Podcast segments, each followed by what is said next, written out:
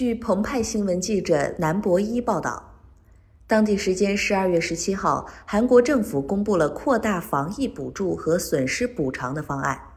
方案表示，政府将向营业额受影响的三百二十万户小型企业和个体经营企业每户发放一百万韩元（约合人民币五千三百七十元）的防疫补助。据韩联社十二月十七号报道，根据这项方案，美容美发业、餐饮行业、旅游业等行业的个体户或小型企业可以领取此次补助。韩国经济副总理兼企划财政部长官洪南基表示，政府将从今年年底起，向这些小型企业和个体工商户发放共计三点二万亿韩元的补助。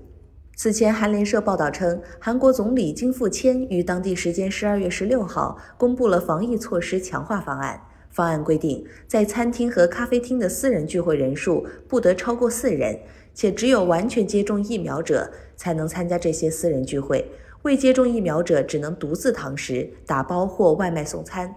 营业时间方面，餐厅、咖啡厅等限时营业至晚上九点，电影院、网吧等可以营业至十点。金富谦表示，这项措施将从十八号起实施十六天，至二零二二年一月二日结束。同时，政府将在今年年末对防疫情况重新进行评估。今年十一月一号，韩国启动分阶段恢复正常生活的防疫模式。不过，由于单日新增确诊病例和重症病例连日剧增。感染新冠变异毒株奥密克戎的病例不断出现，韩国政府十二月十六号宣布暂停这一模式。韩总统文在寅表示，在分阶段恢复日常的过程中，政府未能控制住重症患者数激增的情况，也没有准备好足够的病床。接下去，政府将在加强防疫措施期间内对此进行切实调整，最大限度地控制疫情。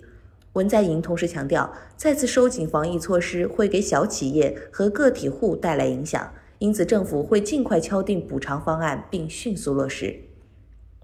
受新冠疫情长期化的影响，越来越多的韩国个体工商户濒临倒闭。根据韩国统计厅近日的数据显示，由于经营状况持续恶化，韩国有近二十五万户个体工商户在去年四季度到今年三季度期间倒闭。截至今年九月。就业人口中，个体工商户仅有约五百五十万，仍在维持经营的小企业和个体户也有不少都债台高筑。